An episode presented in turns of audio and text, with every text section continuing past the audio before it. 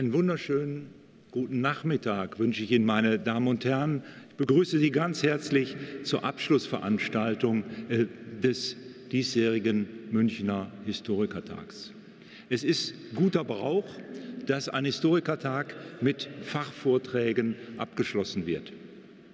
Bevor wir aber zu einem übergreifenden medievistischen Thema zwei Vorträge hören können, gibt es noch einige andere Aufgaben zu erledigen und ich möchte Sie deshalb durch das Programm dieses frühen Nachmittags führen. Bevor wir die Vorträge von Frau Schlothäuber und von Herrn Juval hören, möchte ich zunächst einmal den Vertretern der Stadt München Gelegenheit geben, zu uns zu sprechen. Ich freue mich sehr, Herrn Stadtrat Kaum und Herrn Baumgärtner, Wirtschaftsreferenten der Stadt München, begrüßen zu dürfen und bitte zunächst einmal Herr Kaum und anschließend Herrn Baumgärtner äh, hier aufs Podium. Sie haben das Wort.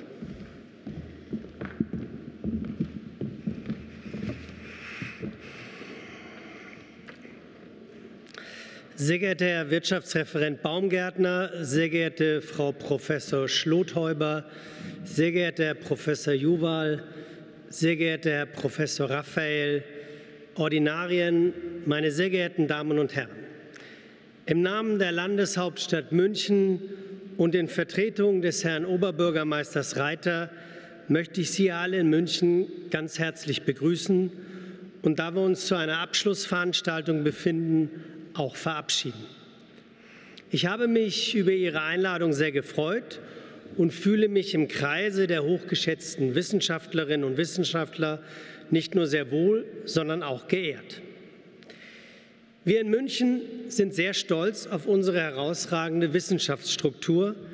München ist mit 17 Universitäten, Akademien und Hochschulen der zweitgrößte deutsche Hochschulstandort und ein echter europäischer Champion. Sowohl die Ludwigs-Maximilians-Universität, in deren großartigen Aula wir uns hier aktuell befinden, als auch die Technische Universität München zählen als Exzellenzuniversitäten zu den besten Universitäten der Welt. Neben den Universitäten und Hochschulen haben auch namhafte Forschungsinstitute wie zum Beispiel die Fraunhofer Gesellschaft oder die Max-Planck-Gesellschaft ihren Hauptsitz in München. Der Wissenschaftsstandort München ist top und darauf können wir zu Recht sehr stolz sein. Und ganz besonders schätzt sich die Landeshauptstadt München glücklich und froh, dass der 53. Deutsche Historikertag sich in unserer Kommune leider nur digital versammelt hat. Wenn sich die geisteswissenschaftliche Elite in München trifft, dann haben beide Seiten etwas Positives davon. Die Landeshauptstadt München fühlt sich geehrt und die Teilnehmenden finden exzellente Tagungsbedingungen vor. Und wenn Historiker Deutungskämpfe austragen, so ist dies nicht nur hochspannend und interessant, sondern auch ein gutes Zeichen dafür, dass sich hier an Ort und Stelle die Wissenschaft frei bewegen und auch frei diskutieren, streiten und sich austauschen kann. Dies ist leider aktuell in vielen Staaten der Welt und auch in Europa nicht möglich oder nicht mehr möglich. Und sogar in Teilen in Deutschland beklagt sich die Wissenschaft darüber, dass die Freiheit zunehmend bedroht ist. Und sei es nur durch ein Sprachdiktat einer kleinen, aber sehr lauten Minderheit.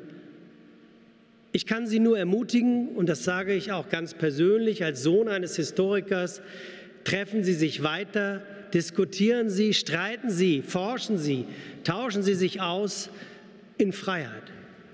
Kontroversen sind Teil jeder gesellschaftlichen Weiterentwicklung. Und auch eine so große Kommune wie die Landeshauptstadt München braucht den wissenschaftlichen Diskurs, braucht den Austausch mit der Wissenschaft. Dieser könnte meiner persönlichen Ansicht nach noch viel intensiver erfolgen. Lassen Sie uns teilhaben an Ihren Arbeiten und Ihren Forschungen und an meine Kolleginnen und Kollegen vom Stadtrat sei der Appell gerichtet, sich intensiver um einen Austausch auch mit Ihnen zu bemühen. Politik ohne historisches Fundament und ohne wissenschaftliche Basis greift zu kurz und kommt nicht zu den besten Ergebnissen.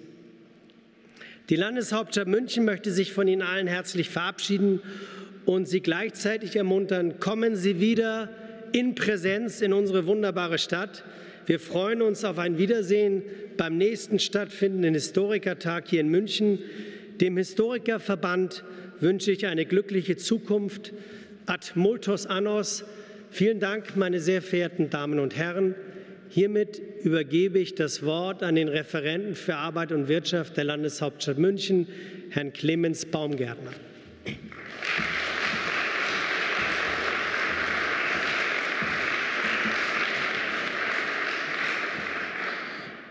Sehr geehrte Frau Professor Schlothäuber, Herr Professor Raphael, herzlichen Glückwunsch, Frau Professor Juval, Herr Stadtrat Kaum, lieber Winfried, meine sehr verehrten Damen und Herren. Der Wirtschaftsstandort München, das wäre wahrscheinlich gewesen, was Sie von mir zu erwarten hätten als Einleitungsrede für die sicherlich sehr spannenden Vorträge, die Sie nach mir von Frau Professor Schlothäuber und Herrn Professor Juval hören. Das kann hier leider nicht passieren, weil wir online sind. Und der Wirtschaftsstandort München freut sich gleichwohl und ganz besonders, dass Sie München als Austragungsort gewählt haben. Wie Sie sehen, auch online kann München schön sein. Ich würde mich freuen, wenn ich Sie bald möglichst aber auch wieder in dieser schönen Stadt München begrüßen könnte. Wir teilen in München ein Thema, das auch diesen Historikertag begleitet hat, nämlich das Partnerland Israel. Wir haben mit der Stadt München, mit Beersheba vor kurzem erst eine Städtepartnerschaft geschlossen. Und umso mehr hat es mich gefreut, als ich mich auf dieses Grußwort vorbereitet habe, dass Sie die tiefe Auseinandersetzung Münchens mit seiner Historie als sogenannte ehemalige Hauptstadt der Bewegung mit vielen Berührungspunkten, nicht zuletzt auch Olympia 1972, auch in ihrem Diskurs, in ihren ja, langen Auseinandersetzungen und in ihren Austauschen thematisiert haben. Wir sind stolz in München darauf, dass wir die Auseinandersetzung mit unserer Historie auch dazu verwenden, miteinander uns jetzt zu treffen, miteinander die Vorurteile, Hass, Antisemitismus tatsächlich auch abzubauen und uns mit Israel auszutauschen. Das ist etwas, was mich sehr glücklich gestimmt hat, dass Sie auch in Ihrem Historiker-Treffen diese Ziele verfolgen. München ist ein Ort, an dem Sie bereits zweimal mit dem Historikertag waren. Ganz besonders der erste Historikertag nach dem Krieg 1949 und es stimmt mich froh und glücklich, dass Sie auch dieses Mal München als Austragungsort gewählt haben. Wir haben ein inspirierendes Umfeld. Winfried Kaum, mein Kollege aus dem Stadtrat, hat es Ihnen bereits benannt, in dem wir attraktive Veranstaltungsorte mit ein bisschen guter Kongressindustrie mischen und daraus eine ideale Rahmenbedingung für Kongresse wie diesen schaffen. Wir würden uns freuen, wenn der eine oder andere von Ihnen München nicht nur im Rahmen von Kongressen, sondern auch als Ort der Geschichte, als Ort der Auseinandersetzung mit Geschichte wieder besuchen würde. Ich wünsche Ihnen jetzt viel Erfolg, viel Vergnügen mit zwei inspirierenden Vorträgen und darf damit die Grußworte der Landeshauptstadt München beenden. Herzlichen Dank fürs Einschalten und fürs Zuhören.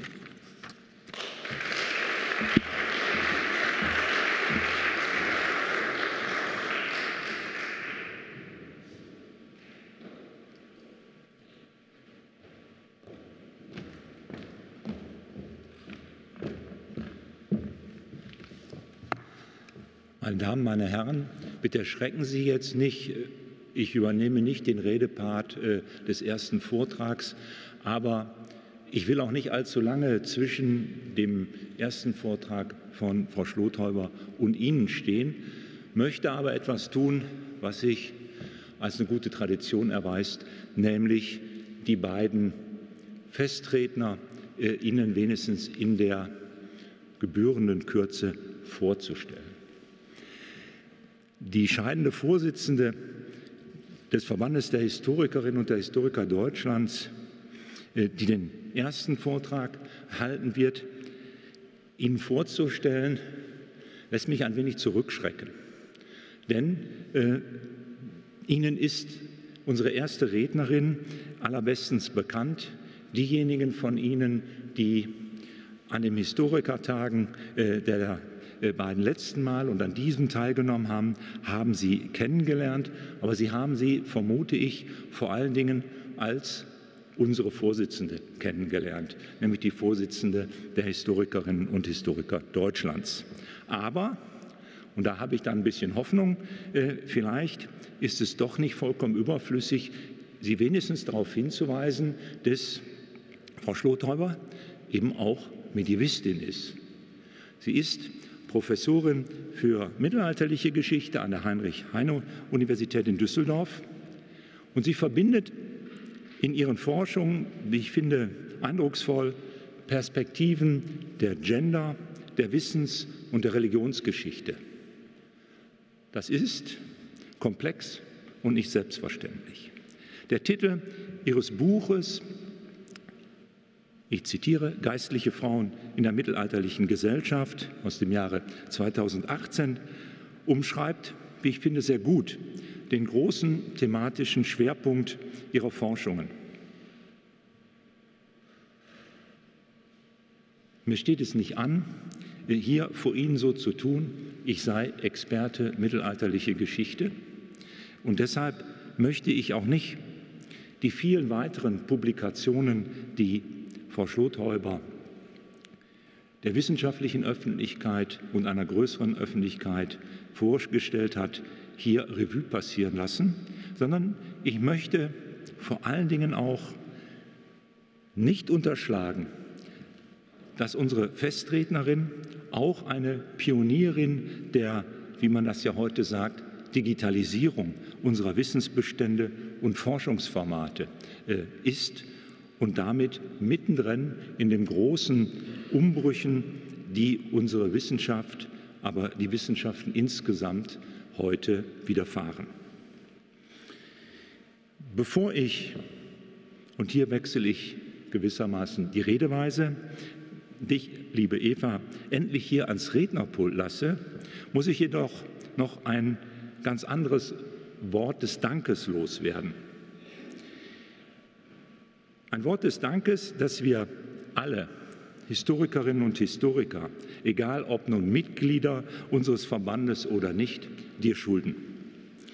Der beeindruckende Arbeitsbericht in der Mitgliederversammlung dieses Morgens hat vielen von uns noch einmal vor Augen geführt, mit welchem Engagement, aber auch mit welcher Effektivität und mit, ich vermute, das ist nicht zu scharf formuliert, mit wie viel Herzblut du den vielen aktuellen Herausforderungen, die nun mal die, die unser Fach und darin die Interessen von uns als Historikerinnen und Historiker betreffen, konkret angegangen bist, sie in der Öffentlichkeit unsere Belange bei diesen Herausforderungen vertreten hast.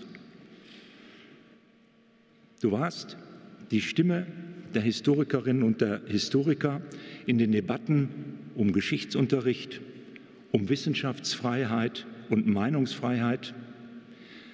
Du hast diese Wissenschaftsfreiheit und Meinungsfreiheit verteidigt. Du hast aber auch die Nöte der promovierten Mitarbeiterinnen und Mitarbeiter in der Öffentlichkeit benannt und dafür breite Unterstützung thematisiert und organisiert. Du hast aber auch, und das war vermutlich eine der komplexesten Herausforderungen, erfolgreich und breitenwirksam die internen Debatten um Aufgaben der Geschichtswissenschaft in den aktuellen Deutungskriegen der Geschichtskulturen und der Geschichtspolitik organisiert. Und last but not least, du hast auch dafür gesorgt, dass wir aktiv in die Prozesse des digitalen Wandels eingebunden sind und dort als Fach aktiv sind.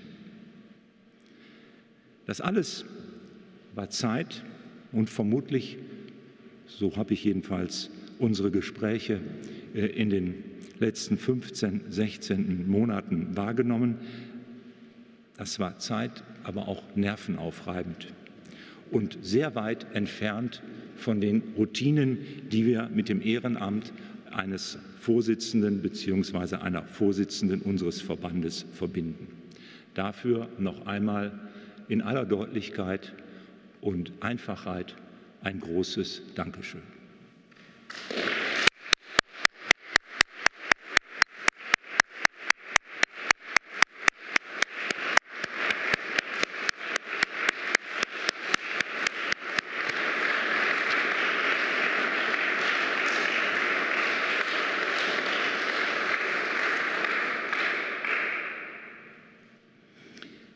Es ist mir auch eine besondere persönliche Freude, Ihnen jetzt auch gleich vor Beginn der Rede von Eva Schlothäuber den zweiten Redner unserer Abschlussveranstaltung wiederum in der mir bitte zu verzeihenden Kürze vorzustellen.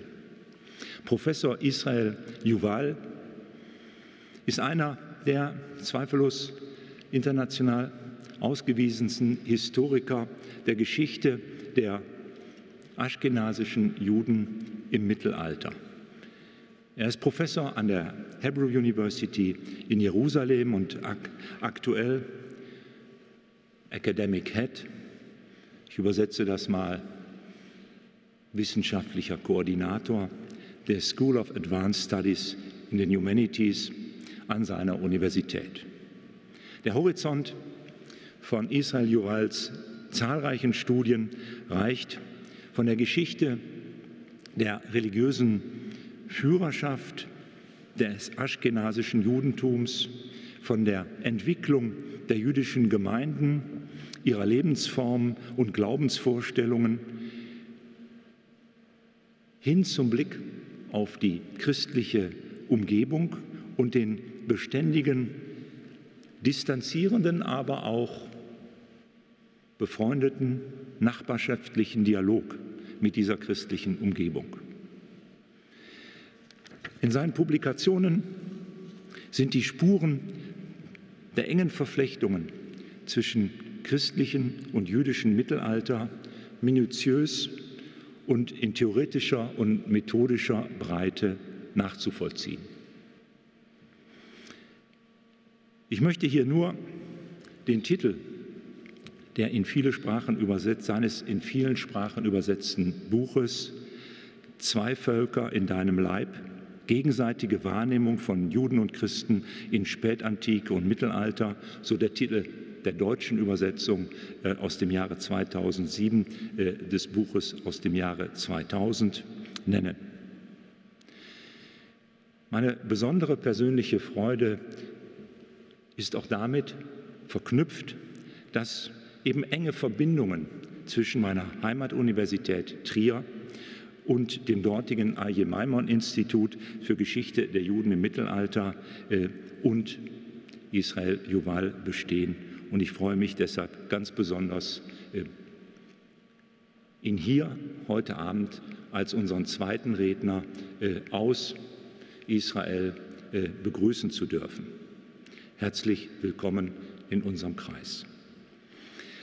Die beiden Vorträge, das haben Sie gemerkt, haben nicht nur das Mittelalter zum Thema, sondern sie haben einen spezifischen Blick auf ein Thema, das mit der Darstellung der Schwerpunkte der Forschung von Israel Yuval Ihnen bereits vor Augen geführt wurde. Es geht um die wechselseitigen Beziehungen, die Verflechtungen jüdisch-christlicher Geschichte im Mittelalter. Frau Schlothäuber wird den Reigen eröffnen und spricht über Herrschaft, Schutz und Verrat, die jüdischen Gemeinden unter Erzbischof Balduin von Trier und Kaiser Karl IV. Anschließend wird sich dann der Vortrag von Israel Juval, das heilige Land erobern, ein heiliges im heiligen Land leben, der Einfluss der Kreuzfahrerideologie auf die Juden. Ich bin auf die Vorträge sehr gespannt und bitte jetzt Eva Schlothäuber ans Pult.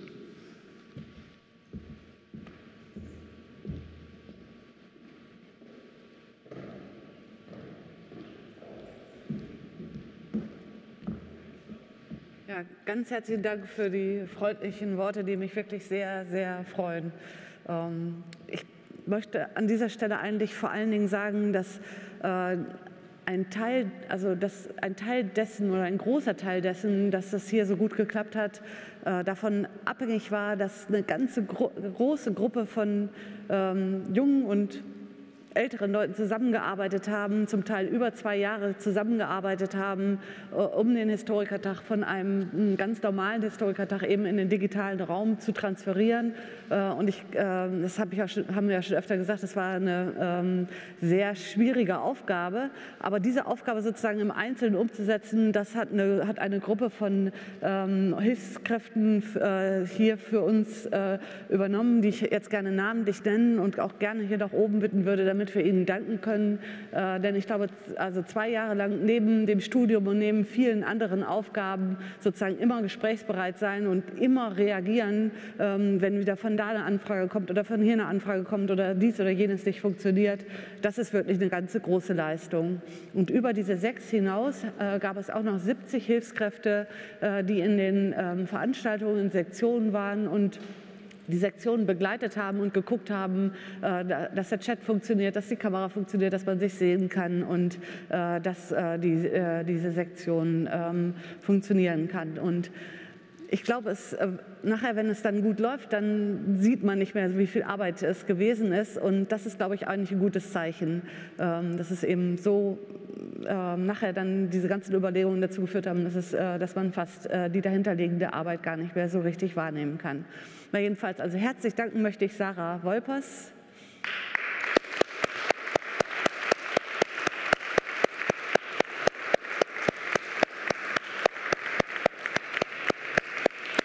Paul Otting, Paul Otting.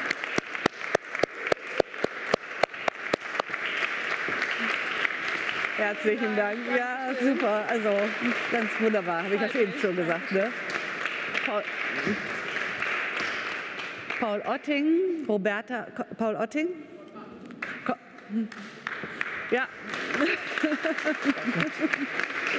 eine, eine Stütze. ja. ja, genau. Ich nehme das mal mit hier. Ähm, Roberta Randerath. Herzlichen Dank. Ich glaube auch zwei Jahre harte Arbeit. Ja, ja. Super, das freut mich. Das freut mich. Äh, ja, kein Moment, noch kein Moment. Ähm, Julius König. Dankeschön, kommen Sie mit raus. Ja, wunderbar. Ähm, und Henry Heidmann-Gordon, das ist der Assistent von äh, Martin Zimmermann und der hätte eigentlich an seiner Habilitation arbeiten sollen, äh, aber er hat uns trotzdem geholfen und das war richtig, richtig wichtig. Ich danke Ihnen sehr für die Anerkennung. Ja, ja, ja, auf alle Fälle, das ist ja wohl das Mindeste. Der, als wir nämlich fast verzweifelt sind, da ist er zu uns gekommen und, und hat die Sache nochmal wieder rausgerissen. Äh, wir werden heute Abend äh, zusammen ein Bier trinken und Sie einladen und hoffentlich ordentlich feiern. Ja, okay, also bis bald.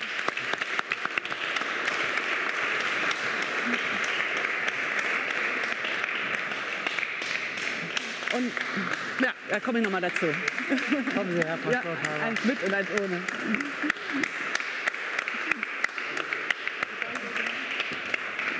Und ganz besonders bedanken möchte ich mich auch bei der Technik. Ich hatte immer das Gefühl, dass hier eine gute Stimmung im Raum ist, dass alle irgendwie zusammenarbeiten und sehr geduldig sind, wenn man mal zu spät kommt oder irgendwas vergessen hat oder nicht wusste, in welche Kamera man gucken soll, was auch gar nicht so einfach ist.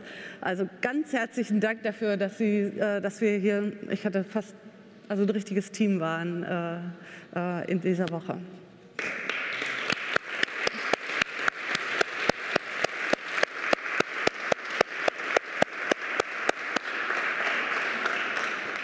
So, jetzt fange fang ich aber endlich an.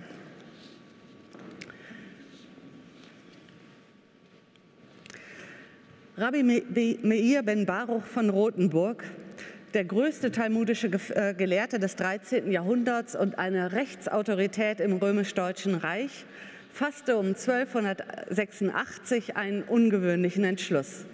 Es schien ihm an der Zeit auszuwandern, und zwar nach Palästina.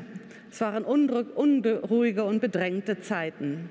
In England hatte das Statutum de Judaismo 1275 zu einer weitreichenden Verarmung der jüdischen Gemeinden geführt und 1290 kam es dann zu einer landesweiten, Auswe landesweiten Ausweisung der Juden aus England.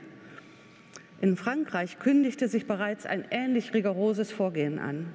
Rabbi Meir hatte in Frankreich, wo er studierte, selbst miterlebt, als 1242 etwa 24 Wagenladungen hebräischer Schriften auf dem Place, Place de Grève in Paris verbrannt wurden. Das Ende des goldenen Zeitalters jüdischer Gelehrsamkeit in Frankreich. 1306 und dann endgültig 1394 wurden dann äh, die Juden aus Frankreich vertrieben. Viele fanden im römisch-deutschen Reich Aufnahme in Polen oder in Böhmen 1294, also am Ende des 13. Jahrhunderts. Ah, und viele von denen kamen eben ins Deutsche Reich, nach Böhmen oder zogen weiter nach Böhmen und nach Polen. Äh, und dadurch veränderte sich natürlich die Gesamtlage auch. Aber auch im Reich wurde das Klima zusehends rauer.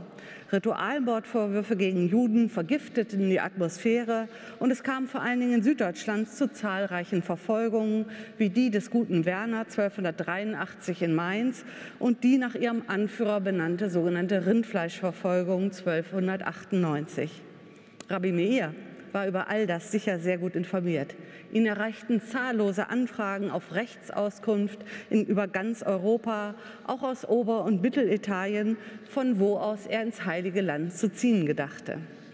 Er gab im Frühjahr 1286 bereits hochbetagt seinen Wohnsitz in Worms auf und seine weithin berühmte Lehrtätigkeit, um, Zitat, mit Frauen, Töchtern und Schwiegersöhnen und allen Angehörigen nach Süden aufzubrechen. Und er war nicht alleine.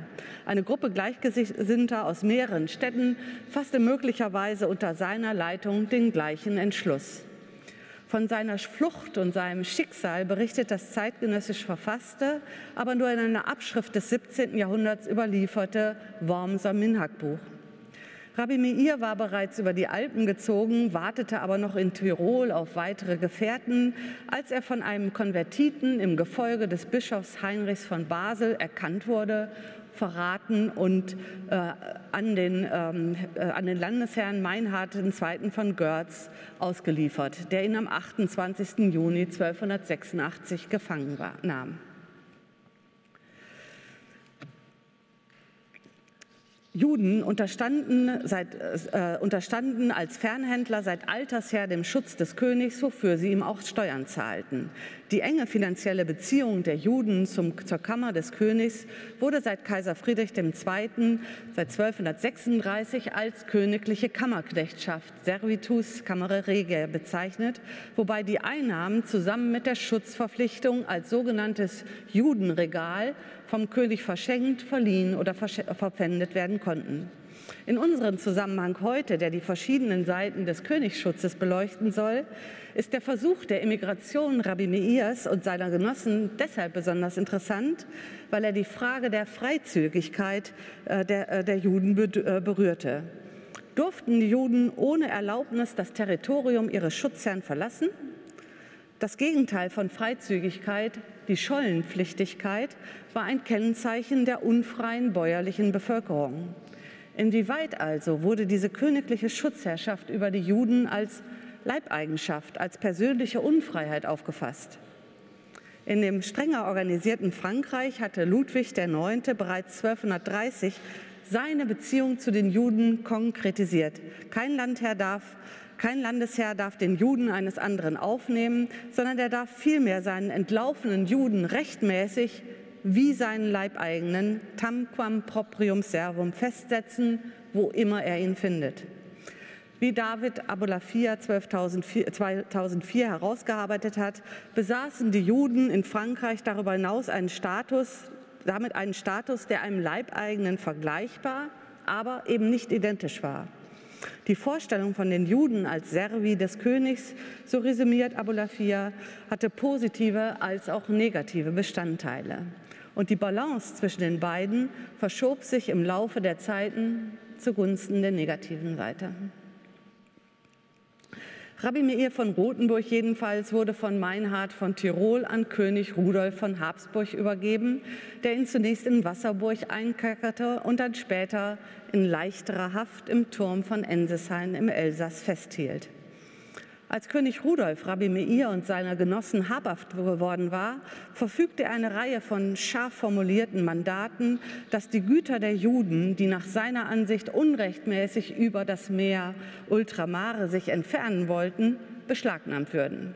Am 6. Dezember 1286 befahl der König den Städten Mainz, Oppenheim, Speyer, Worms und Wetterau, ihnen beim Aufspüren der jüdischen Güter behilflich zu sein.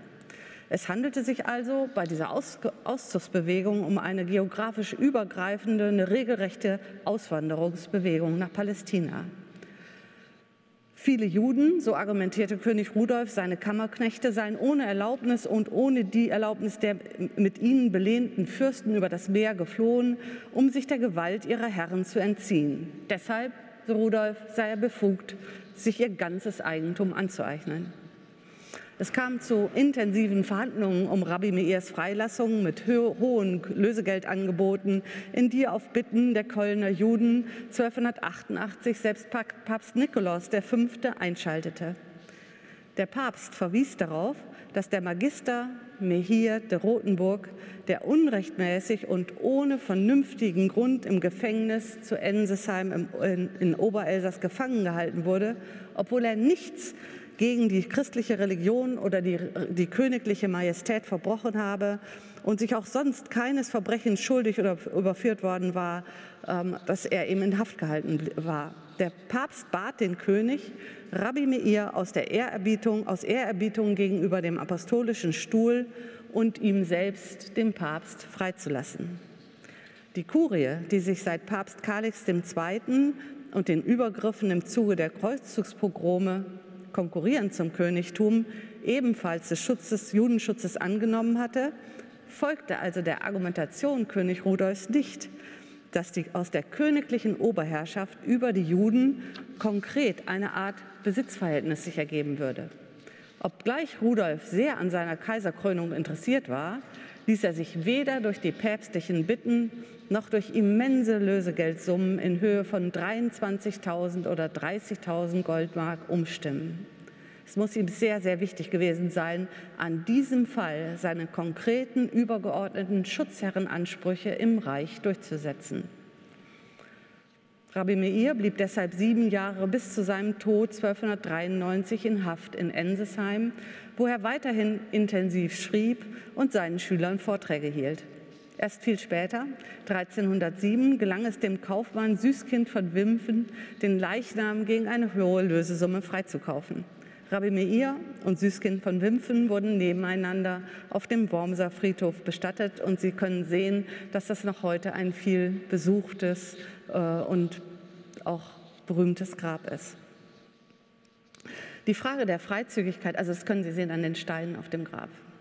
Äh, die Frage der Freizügigkeit der Juden, die Rudolf als Teil seiner königlichen Rechte entschieden verneinte, war freilich durchaus umstritten. Rabbi Meir von Rothenburg hatte in einem Responsum, also in einem, einer Rechtsauskunft Mitte des 13. Jahrhunderts darauf geantwortet, Zitat, der Status des Juden ist der eines freien Menschen, der zwar sein Heimatland verloren habe, aber nicht seine persönliche Freiheit. Juden genossen in vielen Städten einen bürgerähnlichen Status und hoben in Streitfällen hervor, dass es geltende Praxis war, dass sie von einer Reichsstadt in andere Städte, die nicht dem König unterstanden, sondern geistlichen und laikalen Fürsten, ziehen durften ohne Erlaubnis und umgekehrt. Die ältere Forschung sah in Rudolfs Forderungen eine ganz entscheidende Wende als, Rechts, als Rechtsprinzip der Kammerknechtschaft aus dem Rechtsprinzip der Kammerknechtschaft, so zum Beispiel Patschowski, sei ein Instrument tatsächlicher Drangsalierung geworden. Freilich, der Gedanke, dass die, Schutzher dass der Schutzherrschaft Besitz, die Schutzherrschaft Besitzaspekte beinhaltete, war alt. Und Patschowski selbst verweist darauf, dass schon Herzog Bretislav von Brömen im 12. Jahrhundert dieselbe Auffassung vertreten hatte. Das, Konkurrieren, äh, das Nebeneinander konkurrierender Rechtsnormen war, nämlich, war im Mittelalter ganz alltäglich. Die schriftlich und mündlich promulgierten Rechtsansprüche dienten vornehmlich als politische Instrumente und Kampfmittel in verschiedenen Aushandlungsprozessen um Macht und Einfluss. Die königliche Schutzherrschaft über die Juden musste sich gegen die Machtkonkurrenten, den Territorialherren und den Stadt, Stadtherren und den städtischen Magistraten durchsetzen und, immer wieder, und das immer wieder aufs Neue. Und das war in den Zeiten, äh, und das war nicht zu, also dass man sich durchsetzen konnte, war eine Frage der königlichen Autorität und besonders im Interregnum, also am Ende des 13. Jahrhunderts, kein einfaches Unterfangen. Rudolf von Habsburg, so folgert Lennart Günzel 2007, nutzte die Auswanderung Rabbi Meirs und seiner Genossen, um seinen übergeordneten Herrschaftsanspruch über die Juden und damit die eigenen Ansprüche gegen die betroffenen Städte und Fürsten durchzusetzen, die natürlich ihre, ihrerseits aus guten Gründen, weil sie ähm, dafür dem König Geld gegeben hatten ähm, und ihnen das Judenregal verliehen worden war, die also ihrerseits eben diese Juden, das Judenregal für sich beanspruchten. Obwohl das übergeordnete Recht des Königs von niemandem bestritten wurde, wiesen die Stadtgemeinden das konkrete Anliegen des Königs nach Auslieferung der jüdischen Güter deshalb nachvollziehbarerweise zurück. Sie sahen sich in ihrer Autonomie und in ihren inneren Angelegenheiten beeinträchtigt, wozu eben die Kontrolle über die Juden gehörte. An der konkreten Lage der Juden änderte sich deshalb durch die Forderungen Rudolf von Habsburgs zunächst einmal gar nichts. Aber in dieser konkurrierenden Rechtslage und im Machtkampf zwischen den verschiedenen Akteuren um die jüdischen Abgaben, um Eigentum, und das, dieses Eigentum lag oftmals äh, in den Stadtzentren, um Machtdurchsetzung und Autorität rangen, also in diesem sozusagen konkurrierenden Geflecht zerschredderte gleichsam die Schutzverpflichtung. Vor allem waren die Juden, wenn der Status der Leibeigenschaft als tamquam proprii servi durchgesetzt werden konnte, in ihrer Akteursrolle eingeschränkt und deshalb von den Schutzmechanismen der mittelalterlichen Konsensgesellschaft ausgeschlossen. Und zwar so ganz sukzessive. Ein Wesen, weil sie eben mediatisiert waren. Ein wesentlicher Faktor der Dynamik, in welche Richtung sich die konkreten Bedingungen der jüdischen Gemeinden entwickeln würden, war die Machtstellung und Autorität des Königs bzw. des jeweiligen Schutzherrn. Wir wollen uns deshalb an zwei Beispielen die Bandbreite der Möglichkeiten ähm, der, sozusagen der Beziehung zu den Juden anschauen, und zwar an zwei Mitgliedern der Familie der Luxemburger, an dem Verhältnis Erzbischof Balduins von Trier und seines Großneffen Kaiser Karl IV. zu den Juden. Ist die Formel, also die gängige Formel der Forschung, dass der starke Landesherr Balduin die Juden schützte und förderte, während der schwache König Karl IV. sie preisgab und verriet. Ist diese Formel eigentlich zutreffend? Balduin von Luxemburg war knapp 50 Jahre lang von 1307 bis 1354 Erzbischof von Trier, Kurfürst und einer der wichtigsten Territorialherren des Reichs. Unter seiner Herrschaft gelang es der jüdischen Gemeinde in Trier bis zu den verheerenden Pestpogromen im Jahr 1349, sich in den bevorzugten Wohnlagen an dem Hauptmarkt und in der Jakobsstraße zu etablieren. Gegenüber dem Erzbischof vertrat sie ihren, also die jüdische Gemeinde vertrat sich gegenüber dem Erzbischof mit einem eigenen Gemeindevorsteher, der in den Quellen Episcopus Judeorum, also Bischof der Juden genannt wird und der in einem interessanten Abgabenverhältnis zum Landes, zum Stadtherr stand. Er musste dem Erzbischof jährlich 10 Mark Silber zinslos leihen, während ihm der Erzbischof seinerseits eine Kuh schenkte, ein Maß Wein, zwei Scheffel Weizen und einen Mantel, und zwar einen, den er selber nicht mehr tragen wollte. Die Juden gaben der erzbischöflichen Kammer jeweils zu Weihnachten und zu Ostern, also bezeichnenderweise an den christlichen Hochfesten, acht Pfund Pfeffer, waren ja Fernhandelsleute, ähm, und, und seinem Kämmerer und äh, dessen Frau einen Gürtel und Seidenzeug für neue Kleider. Sie lieferten außerdem 150 Mark Feinsilber ab, aus der die erzbischöfliche Kammer Münzen prägte. Die Juden in Trier unterstanden ausschließlich dem Erzbischof als Stadtherrn. Die deutschen Könige und Kaiser haben keine Rechtsansprüche geltend gemacht oder geltend machen können. Balduin förderte die Trierer Judengemeinde nach Kräften im Rahmen seines sehr energischen Landesausbaus. Landesausbaus. Er, er, ersetzte die alten Abgaben durch eine Stura Judeorum, also durch eine spezifische Judensteuer und erhob dabei auch die Forderung auf den Anteil an der Hinterlassenschaft der Juden und das ist interessant, weil es so eine Art Todfallabgabe ist, wie wir das aus dem hörigen Verhältnis kennen. Also das bedeutet, dass wenn jemand stirbt, dann wird das beste Kleid oder das beste Haupt aus dem Stall im hörigen Verhältnis ähm, an den Landesherrn, geht an, an den Landesherrn. Und das ist ein Charakteristikum dafür, dass eine Person unfrei war. Also sie stirbt nicht ihren eigenen Rechtes, sondern ein Teil ihrer Rechte gehören eben dem Herrn, ein Teil ihrer Rechte und ihrer Güter. Die starke Stellung der Juden in Trier insgesamt verdankte sich der, ihrer zentralen Rolle in der Finanzverwaltung der Erzdiözese. Eine solche Schlüsselfunktion nahmen die Juden im Spätmittelalter übrigens auch in der Finanzverwaltung in Spanien, in den Königreichen Aragon, Kastilien und Portugal ein. In Trier führten die Juden Muskinus, Jakob Daniel und Michael von Bingen die erzbischöfliche Zentralkasse. Die Buchungen der Erzdiözese Trier sind deshalb in hebräischer Sprache abgefasst und wurden, wie Alfred Haferkamp äh, herausgearbeitet hat, wohl erst am Ende des jeweiligen Rechnungsjahres ins Lateinische übertragen, weil sie sonst hätten nicht kontrolliert werden können von den erzbischöflichen Beamten. Drei wesentliche Voraussetzungen qualifizierten die Juden für diese sehr verantwortungsvolle Aufgabe. Erstens ihre administrative Eignung und Erfahrung im Umgang und in der Verwaltung mit, von Geldgeschäften. Zweitens die Bereitstellung und die Abwicklung hoher Kreditsummen. Also sie mussten selber finanziell richtig äh, gut aufgestellt sein, um eben diese Kreditansprüche, ähm, äh, um denen nachkommen zu können. Und drittens, und das ist vielleicht der wichtigste Punkt, ihre politische, sie verdanken es ihrer politischen Loyalität gegenüber dem Erzbischof, denn anders als die regionalen Adligen und städtischen Patrizier hatten sie keine eigenen Karten im regionalen Machtgefüge und in einer mit harten Bandagen in diesen Jahrzehnten geführten Territorialpolitik. Und so etablierte sich in Trier ein gut eingespielter Arbeitsablauf. Die Juden erhielten als Pfänder für die Kreditvergabe Burgen und andere Liegenschaften von den umliegenden Adligen. Also die brauchten Geld und dafür haben sie ihre Burg als Pfand vergeben.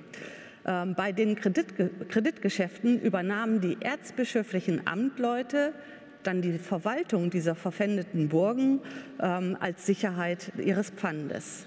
Und bei Zahlungsunfähigkeit des Schuldners, und das kam sehr oft vor, ähm, konnte Balduin als, als Erzbischof dann die Pfandschaften in das erzbischöfliche Territorium einbeziehen und auf diese Art und Weise seine Machtbasis signifikant erweitern.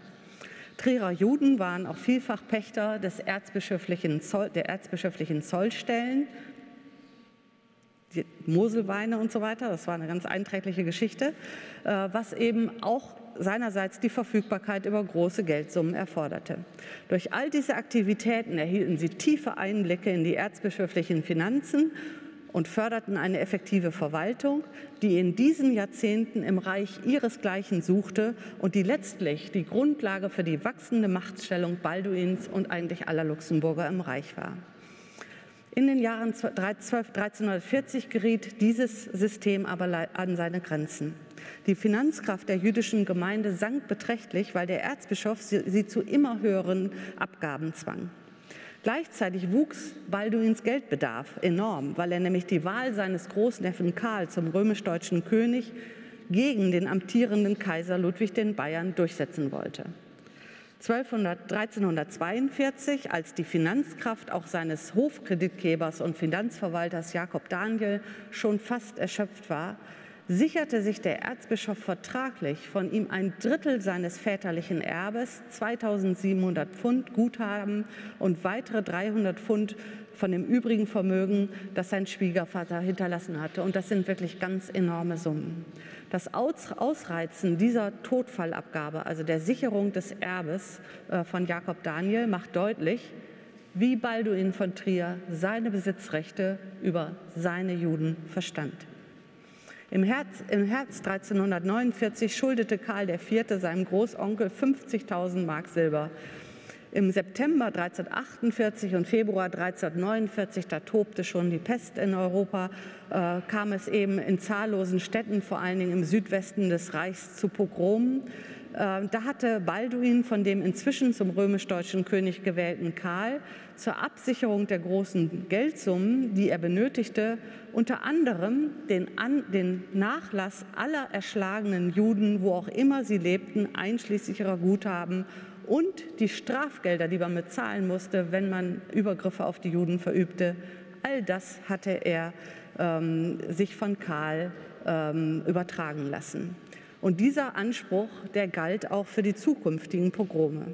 Im August 1349 kam es dann tatsächlich, also ne, erst wurde die sozusagen die Sache vertraglich geregelt, ähm, wem das gut zufällt, und dann kam es eben zu einem Pogrom, ähm, und zwar zu einem ganz verheerenden Judenpogrom im Zusammenhang mit der Pest. Äh, im, Februar 1351 beschwerte sich Balduin bitter bei der Trierer Stadtgemeinde, dass sie seine Juden erschlagen, ihr Gut und die Schuldbriefe sich an sich gerissen und vernichtet hätten und darüber auch über hinaus auch noch in ihre Häuser und ihren Kirchhof einge, eingebrochen seien. Ein wichtiges Ziel der von ihm eingeforderten Bestrafung der sogenannten Judensläger als ihr Schutzherr waren dabei die Strafgelder, die ihm die Bürger für den Bruch des erzbischöflichen Judenschutzes zustanden.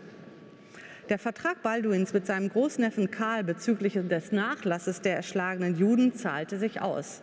Dem Erzbischof unterstanden schon kurz darauf die ehemaligen Judenhäuser in Trier äh, wieder. Eins davon gehörte dem Juden Samuel, der unter dem besonderen Schutz von Karl IV. stand. Was der Schutz des Erzbischofs unter den neuen Verhältnissen wert war, das konnte Samuel erfahren, als er überraschend nach Trier zurückkehrte. Wie Alfred Haverkamp herausgearbeitet hat, erkannte der Erzbischof nur einen ganz geringen Teil der Rechtsansprüche an, die Samuel gegenüber anderweitigen Schultern geltend machte. Also das war das alte System. Ne?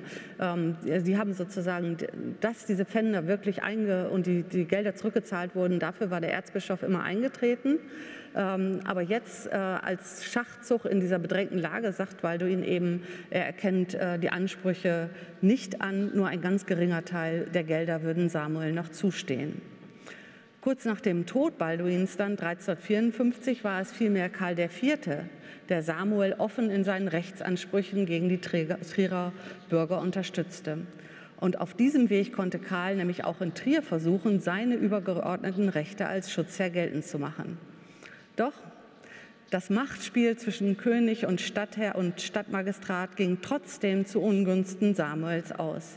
Als Karl im Herbst 1354 nach Italien zur, zur Königskrönung aufbrach, da zwang der Nachfolger Balduins, Erzbischof Bohemund II., den Juden Samuel in Abwesenheit des Königs unter einer fadenscheinigen Anklage auf seine Ansprüche und sein Erbe zu verzichten, also hebelte damit sozusagen das Privileg Karls IV. aus. Kurze Zeit aber bemühte sich derselbe Erzbischof wieder um eine Wiederansiedlung der Juden in Trier. Am 26. November 1346, das haben wir schon gehört, wurde Karl IV. maßgeblich eben mit Unterstützung Balduins als päpstlicher Gegenkandidat gegen den seit Jahrzehnten gebannten Kaiser Ludwig den Bayern, allerdings am falschen Ort, nämlich in Bonn und nicht in Frankfurt, zum römisch-deutschen König gewählt. Sein Gegenkönigtum war zunächst eine Marginalie und fand erst Anerkennung, als sein Widersacher, der Wittelsbacher Ludwig, bei der Jagd vom Schlag getroffen, vom Pferd fiel und starb.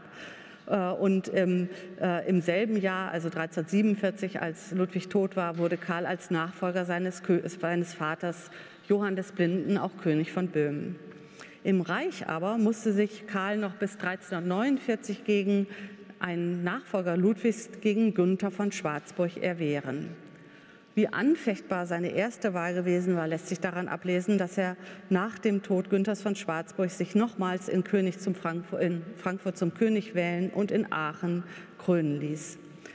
Und ich erzähle Ihnen das deswegen, weil in diese Jahre zwischen 1346 bis 1349 fallen die umwälzenden ähm, Entwicklungen und Ereignisse, die wir hier beleuchten wollen, nämlich auf der einen Seite der große Ausbau Prags, den Karl IV. initiiert hat, und auf der anderen Seite die Jugendverfolgung im Reich. Also und zwar nicht nur der, der große Ausbau der Prager Universität äh, und der Prager Neustadt, ähm, sondern wie gesagt eben auch die Pest und die Geisterzüge. Die wenigen Rechte, die Karl IV. nach seiner ersten Wahl wahrzunehmen mochte, die nutzte er ganz intensiv. Und dazu gehörte das königliche Judenregal. Schon der Thronverzicht von Gunther von Schwarzburg kostete ihn 20.000 Mark Silber. Der hat sowieso alles mit Geld gemacht. Also er war sehr er hatte äh, offensichtlich keine Lust, äh, die Sache im Feld zu entscheiden, weil er äh, vielleicht auch Angst hatte, dass er verlieren würde und hat versucht, alles mit Geld zu regeln. Das war natürlich teuer dann. Ähm, und für dieses Geld, was er sich geliehen hat, ähm, hat er dem Adeligen Kraft von Hohenlohe, von dem er das hatte, und seinen Erben am 2. November 1347 die Reichsstädte Friedberg und Genhausen mit Christen und Juden verpfändet. Und als der Landgraf von Hessen ihm dann zu huldigen bereit war, hat er versucht, alle einen nach dem anderen zu überzeugen, da verpfändete er dem Landgrafen von Hessen äh, die Zins und Gulden der Christen und Juden in Frankfurt, Gelnhausen und Friedberg und zwar dieselben, die er zuvor partiell schon an die Hohenloher vergeben hatte. Am 5. Juni 1349 übertrug er dann dem Grafen Johann von Nassau die Rechte der Juden zu Wetzlar, Gelnhausen, Friedberg und Frankfurt zur Einziehung des güldenen Opferpfennigs bis auf Widerruf. Das sind immer alles die gleichen Städte. Vielleicht hatte Karl IV. von, aus der, von der Papstkurie in Avignon gelernt, dass man es den Beschenkten überlassen konnte, sich vor Ort gegen die Konkurrenten dann durchzusetzen. Auch, auch, den Städten selber verpfändete er den Judenschutz, also nicht nur den Landesherrn. So trat er am 4. Januar 1348 der Stadt Worms die Juden ab, mit Hab und Gut, mit allen Rechten, die der König vorher an den Juden gehabt hatte. Mit schrecklichen, aber erwartbaren Folgen. Also kurz nachdem der Judenschutz eben an die Städte übertragen war, können Sie sich vorstellen, die Konkurrenten in den Städten ähm, können, haben dann sozusagen Freiheit zu tun, was immer sie wollen. Und was, was sie, äh, dann gab es meistens Judenpogrome, wo die Schuldscheine dann eben verbrannt wurden. Und so war es auch in Worms. Äh, die Juden wurden ähm, kurz darauf in einem Pogrom verbrannt. Nach einem Pogrom von, äh, von Reutlingen, und das ist das, was Sie hier sehen, am 8. Dezember 1348 überließ Karl IV. im April des folgenden Jahres dem Graf von Württemberg das Gut, das den Juden zu Reutlingen gelassen haben, wo immer sie gesessen sind, unabhängig davon, ob sie tot oder lebendig waren, und sprach der Stadtgemeinde Reutlingen Kraft königlicher Gewalt von aller Strafe los. Und das wussten die natürlich. Die ganzen Städte wussten, dass man ein solches Privileg vom König gegen die entsprechenden Gelder bekommen konnte. Und so lag es dann in der, sozusagen in der, in der Hand der Städte, wie sie mit ihren jüdischen Gemeinden ähm, äh, vorgehen wollten. Und damit waren die Juden sozusagen schutzlos ausgeliefert. Ähnlich ging Karl IV. auch in Frankfurt vor, wo Karl seinen Vertragspartnern im Voraus Straffreiheit für den Fall der Vernichtung zusagte. Die Folge war, dass in Frankfurt in der sogenannten Zweiten Judenslacht vom 24. Juli 1349 die dortigen Juden verbrannt wurden. Die Stadtgemeinden hatten ein großes Interesse daran, was ich gesagt habe, an diese äh, Schuldscheine ähm, äh, zu, zu kommen.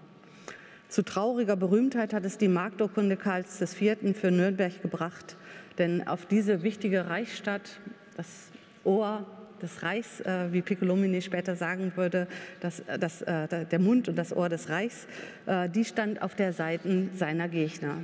Karl konnte 1349 nach dem Tod Günthers von Schwarzburg erst, erstmals überhaupt wieder ähm, in, in Nürnberg einziehen. Bereits im Juni 1349 hatte, hat äh, Karl IV. Ludwig dem Brandenburger, dem Sohn seines Widersachers Ludwig dem Bayern, drei Häuser der Nürnberger Juden, die sich geschenkt, die Ludwig sich selber aus, auswählen konnte. Also zunächst mal verschenkt er diese Häuser, um den Brandenburger auf seine Seite zu ziehen. Das war ein Teil großer ähm, Friedensverhandlungen zwischen den beiden Dynastien. Ähm, aber diese Schenkung hat ihn dann keinesfalls daran gehindert, ähm, wenig später äh, den Nürnberger Bürgern äh, zu erlauben, an dieser Stelle, wo das jüdische Viertel mitten in, äh, in, in Nürnberg lag, an dieser Stelle ähm, einen Platz, einen Marktplatz zu errichten äh, und die Marienkirche. Und um diesen Marktplatz zu, zu errichten, musste man natürlich äh, dieses jüdische Viertel in Nürnberg dem Erdboden gleichmachen. Vorsorglich ähm, sprach Karl IV. den Stadtrat bei dieser Schenkung von aller Verantwortung für einen etwaigen Ausbruch von Gewalt frei. Zwei Monate später, am 5. Dezember 1349, wurde in Nürnberg, wurden in Nürnberg 562 Juden verbrannt, ihre Häuser und der Friedhof zerstört, die Synagoge abgerissen und an ihrer Stelle wie an so vielen anderen Orten eine Marienkapelle errichtet. Maria als Sinnbild der Ekklesia sollte, wie andernorts auch, die Synagoge überschreiben. Legitimierte Karl in Nürnberg und in anderen Städten mit königlicher Autorität Mord und Plünderung der Judensiedlungen, so erzwang er 1349 in Breslau von den Stadtvätern eine empfindliche Strafe für die Übergriffe der Juden. Und jetzt wollen wir uns mal angucken, was er in Prag gemacht hat. Das passt nämlich auf den ersten Blick gar nicht so zusammen. Im Königreich Böhmen wählte Karl nämlich unter anderen Vorzeichen ein ganz konträres Vorgehen. Die böhmischen Juden hatten insgesamt viel weniger Gewalt zu erleiden als im Reich. In der Altstadt von Prag gab es eine florierende Judengemeinde und ähm, 1348 lud Karl IV. Juden ausdrücklich dazu ein, ihn bei dem ambitionierten Vorhaben der Besiedlung der Prager Neustadt zu unterstützen. Sie sehen hier den, äh, den Plan. Rot ist die Prager Altstadt, das Gelbe ist die Prager Neustadt. Das war damals die größte, also eine Welt, sozusagen eine Weltstadt, die größte Stadt nördlich der Alpen, eigentlich nur vergleichbar mit Mailand, aber natürlich am Anfang noch nicht peupliert, also noch keine, ähm, noch mit ganz wenig Menschen. Ähm, und äh, er versprach allen, ähm, äh, er versprach allen Juden die allerbesten Bedingungen, nämlich dieselben Steueranreize wie für die Christen, für jeden, der dorthin zog und ein steinernes Haus baute. Er versprach ihnen einen besonderen Schutz in Anerkennung ihrer fragilen Stellung. Alle Juden stand der Zuzug unter diesen Bedingungen offen, mit Ausnahme der Juden der Prager Altstadt, denn er wollte nicht, dass die Prager Neustadt auf Kosten der Altstadt zur Blüte käme. Die Förderung hatte viele Aspekte. 1351 stellte Karl die, äh, bei der Hochzeit des Prager Juden Eleazar Lazar, also genannt Lazar, er stellte die ganze Hochzeit und den Juden und alle Gäste unter seinen persönlichen Schutz und gab allen Juden gleich ganz egal, woher sie kamen, äh, sicheres Geleit, wenn sie in Prag an der Hochzeit des Eleazar teilnehmen wollten und die Zusicherung, sie dürften 15 Tage oder auch länger sich in Prag aufhalten. 1356 bestätigt Karl die Statuta Judeorum Ottokars II., also seines königlichen Vorgängers, und ihre Stellung als Servi Camere Nostrae. Also ein ganz umfassender Rechtsschutz äh, für diese jüdischen Gemeinden. Ähm, sein Schutzversprechen für Prag und Böhmen hat Karl IV. nicht gebrochen. Im 14. Jahrhundert gab es in Prag zwei Synagogen und Judengemeinden mit insgesamt vermutlich 750 Mitgliedern. Und wenn Sie da mal hinkommen in Prag, gehen Sie in die Altenei-Synagoge. Das ist ganz zauberhaft und es ist die älteste noch existierende und unzerstört erhaltene äh, Synagoge äh, in Europa. David C. Mengel argumentierte 2040 angesichts des widersprüchlichen Verhaltens Karls in Nürnberg und in Prag sozusagen geografisch. Während die Nürnberger Juden unglücklicherweise einen zentralen Platz für die Stadterweiterung und die Zusammenführung der beiden Weichbilder St. Lorenz und St. Sebald bewohnten, sei das Siedlungsgebiet der Juden in der Prager Altstadt für die königlichen Pläne uninteressant gewesen.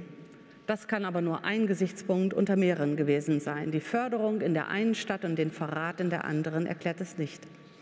Kaiser Ludwig der Bayer hatte bereits 1343 im Ringen um Akzeptanz als gebannter Herrscher dem Burggrafen Johann von Nürnberg dessen gesamten Schulden bei den jüdischen Kreditgebern erlassen. Und das sage ich Ihnen deswegen, weil die Begründung, die Ludwig der Bayer dafür gab, für uns interessant ist. Nämlich, weil ihr, ihr uns, also er spricht zu den Juden, weil ihr uns und dem Reich mit Leib und Gut angehört und mögen damit schaffen, also wir mögen damit schaffen, tun und handeln, was wir wellen und was uns gut dünket. Eben diese Auffassung, die der Wittelsbacher Ludwig nur, nur, nicht nur mit seinem französischen Thronkollegen Ludwig IV. teilte, diese Auffassung, dass ihm die Juden mit Leib und Gut gehören, ähm, die, die hat offensichtlich auch Balduin von Trier und Karl IV. vertreten. Zahllose Aufsätze widmen sich der Frage der historischen Einordnung, aber auch der moralischen Verantwortung und Schuld des Luxemburger Kaisers an den Judenpogromen in den vielen, vielen Städten des Reichs, die ganz unbestreitbar sind. Dem, demgegenüber schien das Verhalten seines Großonkels Balduin von Trier mit seiner Förderung Vertrauensstellung der Trierer Juden eine eindrucksvolle Kontrastfolie zu bilden, so nach dem Motto, so geht es ja auch. Aber eigentlich haben beide, Balduin und Karl, genauso wie Rudolf von Habsburg, das herrschaftliche Besitzverhältnis über die Juden durchzusetzen versucht und aus dem Fund, das ihnen das Judenregal zu sein schien, im Guten wie im Schlechten alles rausgeholt. Für die mittelalterlichen Könige war das Judenregal machtpolitisch ein wichtiger Teil ihres Herrschaftsanspruchs und ihrer Autorität, auf den sie im Kampf gegen ihre territorialen Konkurrenten nicht verzichten wollten, auch wenn sie sich sogar selbst dann nicht verzichten wollten, weil sie, wenn sie sich durch die Vernichtung der Judengemeinden letztlich einer wichtigen Einnahmequelle beraubten. Die große Ambivalenz und den Widerspruch, den wir heute, äh, mit den, äh, den wir heute im Umgang mit den Juden zwischen dem Erzbischof und dem römisch-deutschen König Karl IV. sehen, bestand für sie wahrscheinlich nicht. David Abulafia gibt das eindrückliche Beispiel des aragonesischen Königs Ferdinand des Katholischen, der die Vertreibung der praktizierenden Juden aus seinen Kronenlanden 1492 folgenderweise verfügte. Einerseits schärfte er ein, dass den Juden in keinerlei Weise ein Leid zugefügt werden dürfe, weil sie bis zum letzten Tag, den sie in Spanien bleiben durften, unter seinem Schutz stünden. Andererseits bestand er darauf, dass es ihm völlig frei stehe, über das Schicksal der Juden in seinem Reich ganz frei zu befinden. Zitat Eingedenk dessen, dass die Personen aller Juden in unseren Reichen und Herrschaften uns gehören, worüber wir gemäß königlicher Macht und Autorität nach unserem Willen bestimmen und walten können, wobei wir diese Macht und Autorität für unsere dringende und notwendige Aufgabe ausnutzen.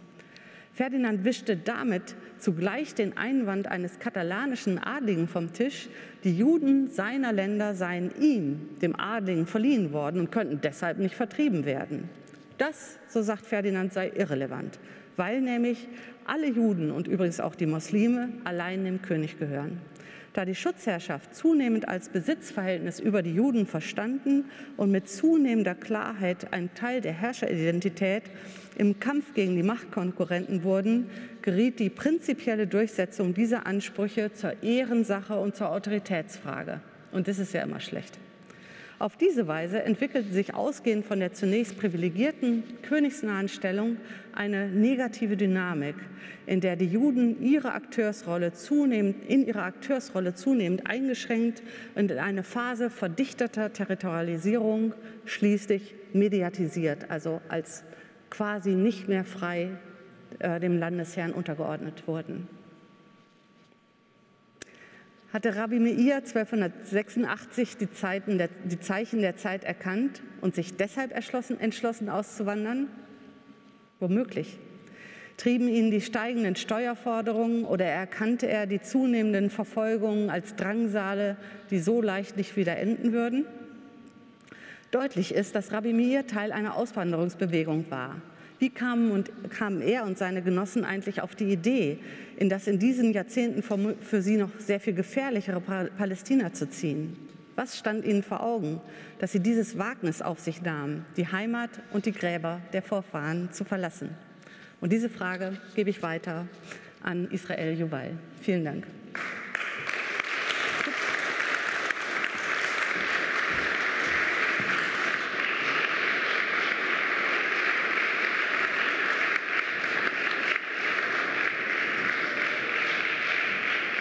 Professor Eva Schlotthäuber, Professor Raphael, sehr geehrte Damen und Herren.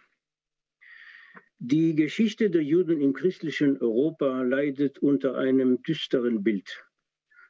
Sie ist, wie wir gleich gehört haben, mit Verfolgungen, Austreibungen, Inquisitionsprozessen, Blutverleumdungen und Hassäußerungen in christlicher Theologie, Predigtliteratur und Kunst verbunden.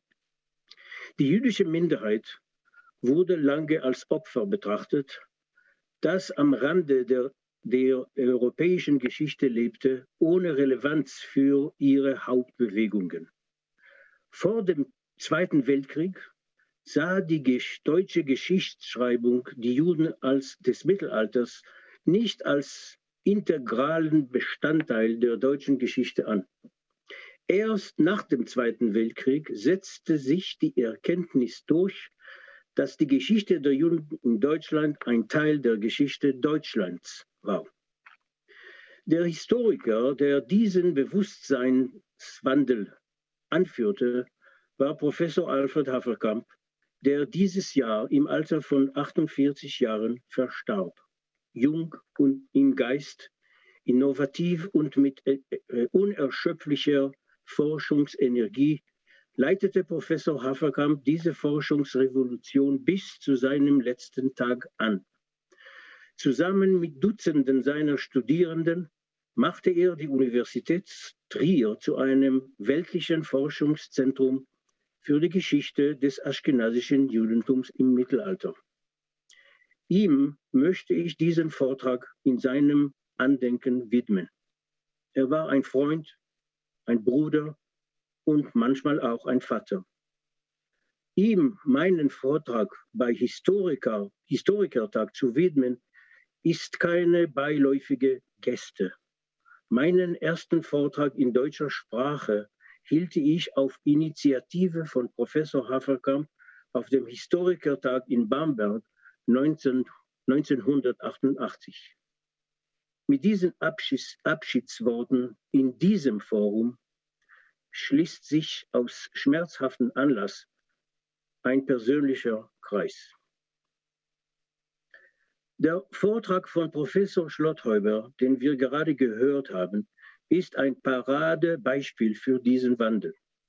Sie weist auf eine jüdische Minderheit hin, die in den höchsten Regierungsgremien des Deutschen Reiches agierte, wirtschaftliche und politische Bedürfnisse repräsentierte und als glaubwürdiges Element in der Verwaltung des Kaisers, der Stadt und der Landesfürsten galt. Als Minderheit waren die Juden schwach und verletzlich und brauchten daher den Schutz von der Machthabern, die auf der Grundlage gegenseitiger Interessen, Interessen mit ihnen kooperierten. Es gibt eine Ähnlichkeit zwischen der Rolle der Juden in Deutschland im Mittelalter und ihrer Rolle in der Neuzeit. In der Neuzeit sprachen und schrieben die Juden Deutsch und spielten eine aktive Rolle im kulturellen Leben und in der Politik Deutschlands. Im Mittelalter sprachen sie Deutsch, schrieben aber nur auf Hebräisch. Und obwohl ihre Kultur in sich geschlossen war, spielten sie eine wichtige wirtschaftliche Rolle. Ihre Nähe zu den Zentren politischer Macht führte schließlich zu ihrer Beseitigung. Im Spätmittelalter durch ihre Vertreibung aus den Städten und Territorien, in der Neuzeit durch ihre Zerstörung. Aber so wie niemand die zentrale Rolle der Juden in der neueren deutschen Geschichte in Frage stellt, so sollte auch ihre Rolle in der mittelalterlichen Geschichte nicht unterschätzt werden. Auch in Israel hat das jüdische Mittelalter den schlechten Ruf eines Volkes ohne Souveränität und ohne nationale Heimat, das außerhalb der Geschichte agierte. Für viele Israelis ist das Mittelalter eine Periode, in der die Grundsteine für den Hass gelegt wurden, der schließlich zu Auschwitz führte. Sie ignorieren die Tatsache, dass die einzige nicht-christliche Minderheit, die das mittelalterliche Europa überlebte, die der Juden ist was daran liegt, dass die katholische Kirche sie beschützte und für ihre Sicherheit sorgte. Und nicht nur die Kirche. Betrachten wir die folgenden demografischen Daten. Um das Jahr 1000 lebten etwa 90 Prozent der Juden in islamischen Ländern und vermutlich nur 10 Prozent in christlichen Räumen. Am Vorabend des Zweiten Weltkriegs lebten mehr als 90 Prozent der Juden in Europa oder waren europäischer Abstammung. In weniger als 1000 Jahren wurde das jüdische Volk von einem östlichen zu einem westlichen. Unter den Juden Spaniens, das in einen muslimischen Süden und einen christlichen Norden aufgeteilt war, war der Ausdruck lieber unter Edom als unter Ismael üblich. Wobei Edom ein Metapher für das Christentum und Ismael für den Islam war. Sie zogen es vor, unter der Herrschaft des Christentums zu leben, nicht weil das Christentum dem Islam gegenüber toleranter war. Im Gegenteil. Blutverleumdungen, Austreibungen und Dämonisierungen gab es in islamischen Ländern kaum oder überhaupt nicht. Und doch fühlten sich Juden in einem christlichen Umfeld wohl, mit dem sie viel gemeinsam hatten. Beide Religionen waren im gleichen Land entstanden. Christliche und jüdische Kinder kannten im Mittelalter die biblische Geografie von Galiläa, Bethlehem und Jerusalem besser als die ihres eigenen Landes. Beide Religionen teilten die heiligen Schriften und die Evangelien erzählten eine Geschichte, die im Land der Juden stattfand. Der Jahreszyklus wird parallel geführt.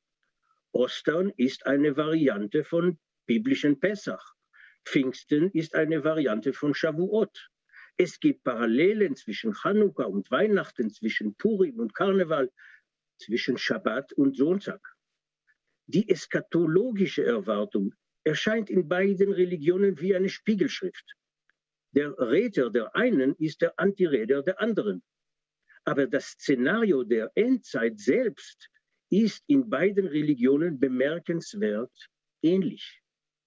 Als die Idee der Kirche als Gotteshaus aufkam, folgte auch die Einführung der Synagoge als Gebetshaus. Als in den ersten Jahrhunderten Christen als Märtyrer starben, entwickelten die Juden die Idee der Kiddush Hashem, Heiligen Gottes, obwohl damals nur das Christentum verfolgt wurde, während das Judentum als legitime Religion galt. Juden blickten manchmal mit Neid auf die Sühnerkraft der Kreuzigung Jesu und stellten die Bindung Isaaks als Alternative dar. Die historische Forschung der letzten Generation offenbart die Tiefe der kulturellen Nähe zwischen den beiden Religionen im Mittelalter. In meinem heutigen Vortrag geht es um den Einfluss politischer und religiöser Ideen der christlichen äh, Mehrheit auf die jüdisch, jüdische Minderheit im mittelalterlichen Europa. Da sich der, der diesjährige Historikertag auch mit dem modernen Israel befasst, werde ich ein Fallbeispiel für einen Wandel des 13.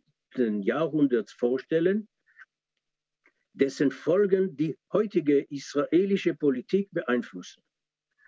Was im Mittelalter utopisch war, wurde im modernen Israel zur Realpolitik.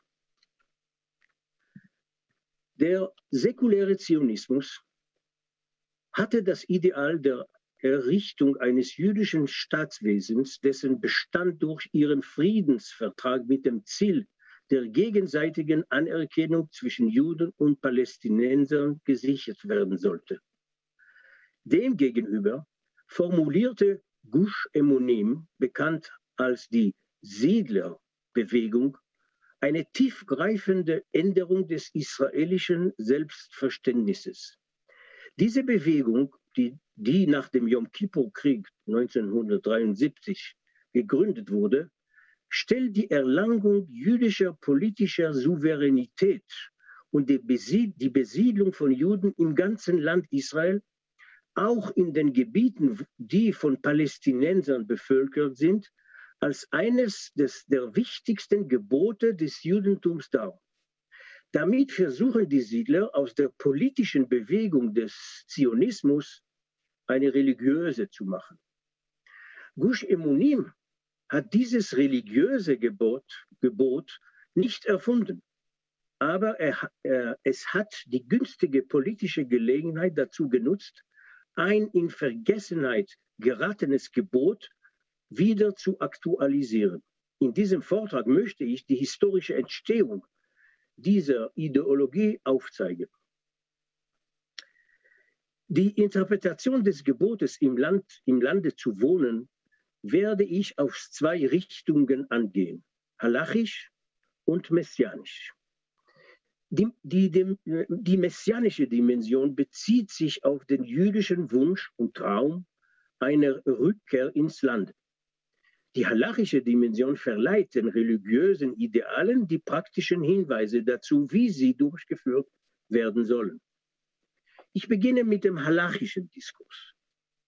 Die frühesten Belege für das Gebot im Land Israel zu wohnen befinden sich im talmudischen Schrifttum der ersten nachchristlichen Jahrhunderte.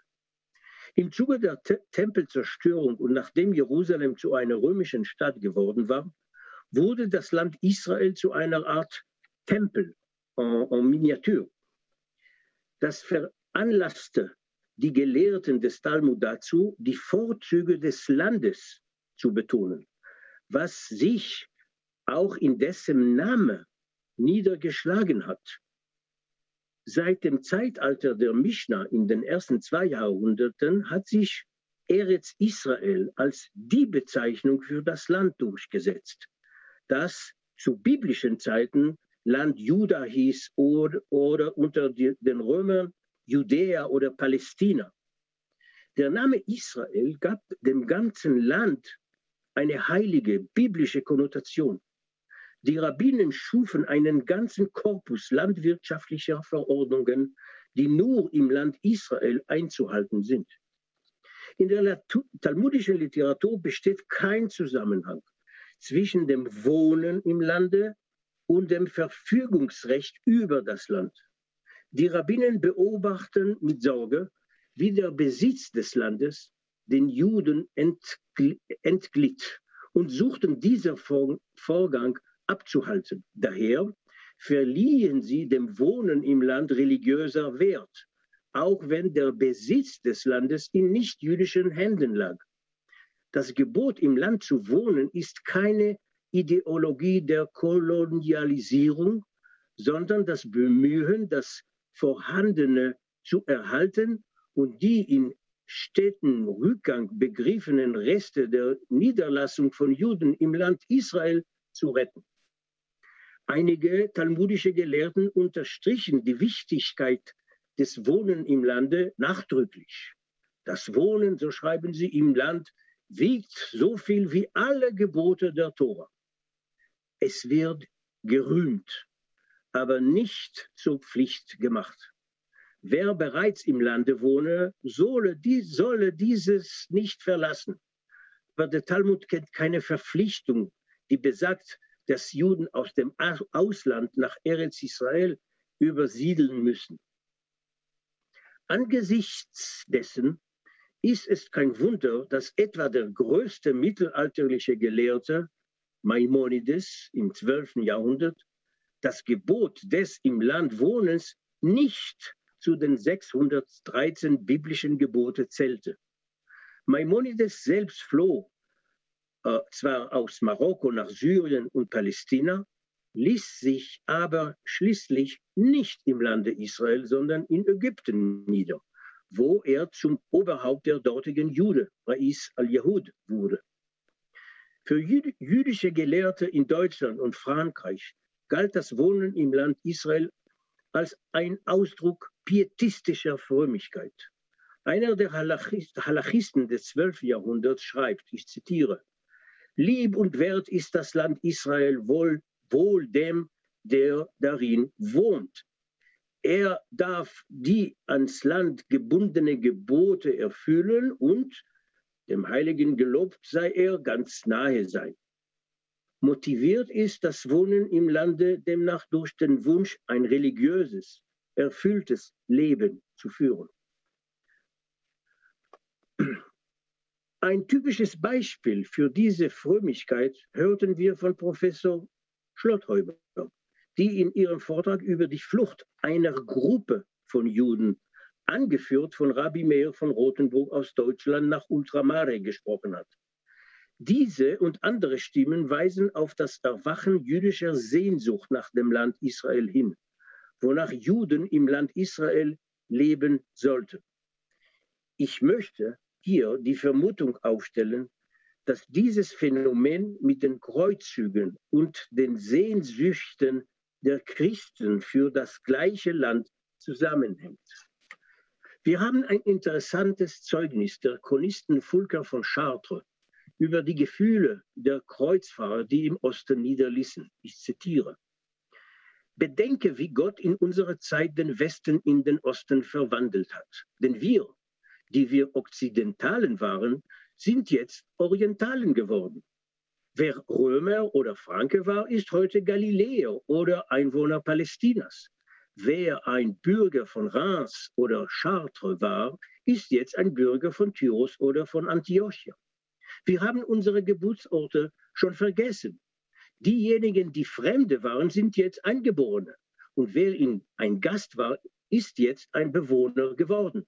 Warum sollte jemand, der den Osten so günstig gefunden hat, in den Westen zurückkehren? Es gibt also eine gute Gründe anzunehmen, dass die christliche Verbindung zum Heiligen Land bei, bei den Juden die Notwendigkeit weckte, ihre eigene Verbindung zu diesem Land zu betonen. Es geht hier, es geht hier um eine verdeckte Konkurrenz darum, wem das heilige Land wichtiger ist. Für einen wesentlichen Wandel im Verständnis des Status des Landes für Juden sorgte allerdings erst Nachmanides, der größte unter den katalanischen Gelehrten in der zweiten Hälfte des 13. Jahrhunderts. Er war der Erste, der die Siedlung im Land Israel von religiösem Pietismus zu religiö religiöser Pflicht umwandelte. Er ist auch der Erste, der diese Pflicht in seine Liste der 613 biblischen Gebote aufnahm. Seiner Auffassung nach gilt dieses Gebot für alle Juden und alle Zeiten. Es umfasst nicht nur das Wohnen im Lande, sondern auch die Verpflichtung dafür zu kämpfen und es von den Nichtjuden zu erobern. Dieses Gebot, das im Pentateuch an die Generation der Landnahme unter Josua gerichtet ist, wird von Nachmanides auf sämtliche künftigen Generationen ausgedehnt, sogar während des Exils.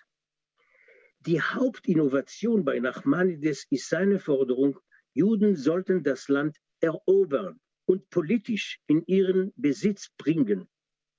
Hier spiegelt sich die Ideologie der Kreuzfahrer wider, die zur Eroberung des Heiligen Landes auszogen. Ich gehe hier von der schwer zu belegenden Annahme aus, dass die Herzen der Juden mit Neid erfüllt waren, dass Christen und Muslime, die um das Land kämpfen, es als das ihre ansahen. Der Heilige Krieg zu dem Nachmanides hier aufruft, ist keine konkrete Aktion, sondern eine jüdische Verinnerlichung des Ringens zwischen Christentums und Islam um das heilige Land. Es geht um eine Utopie und darum, ein zeitgemäß jüdisch-religiöses Ideal zu formulieren. Doch kurze Zeit danach, im Jahre 1231, brach das Kreuz Fahrerreich zusammen.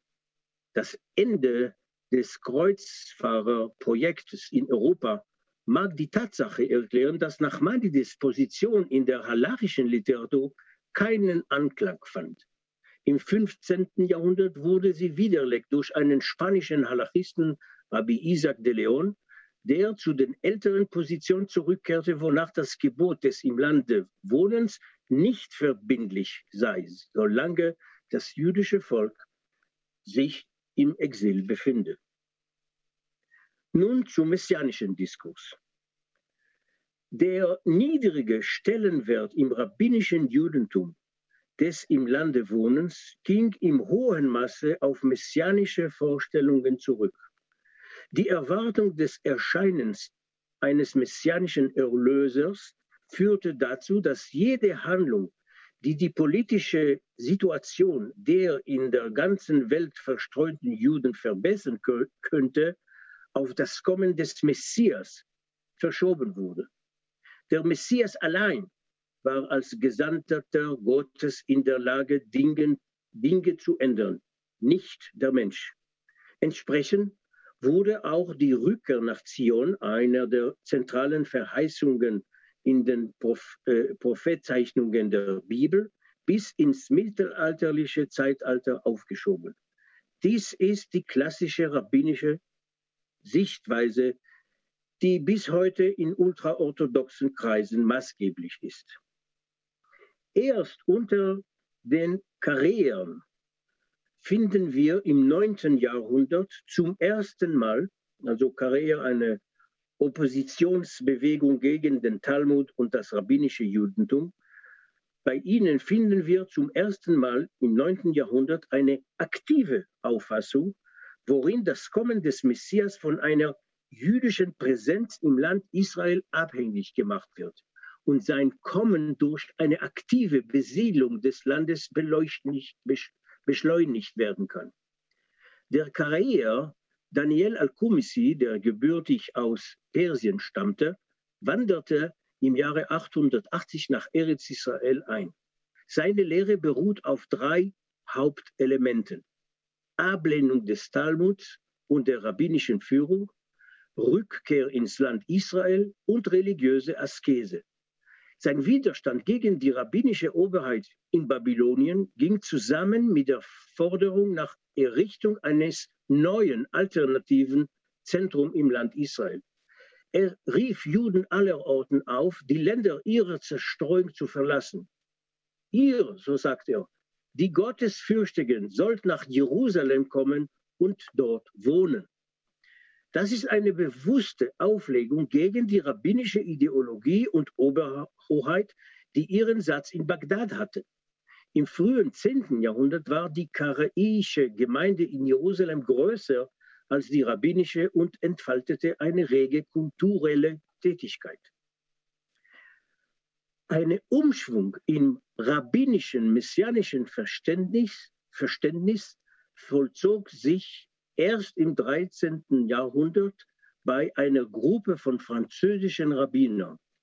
Diese Gruppe, wieder eine Gruppe, aus dem Kreise der Tossafisten erwartete das Kommen des Messias für das Jahr 1240, dem Jahr 5000 seit Erschaffung der Welt nach der jüdischen Zeitrechnung.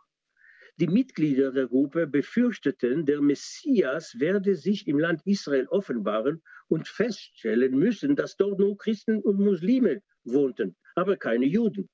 Daraufhin beschlossen sie, sich im Lande niederzulassen, um den Messias gleich bei seiner Ankunft zu empfangen. Dies war das erste Mal, dass die messianische Erwartung, unter rabbinischen Juden die Einwanderung ins Lande Israels als Voraussetzung der Erscheinung des Messias betrachtete und nicht als deren Folge.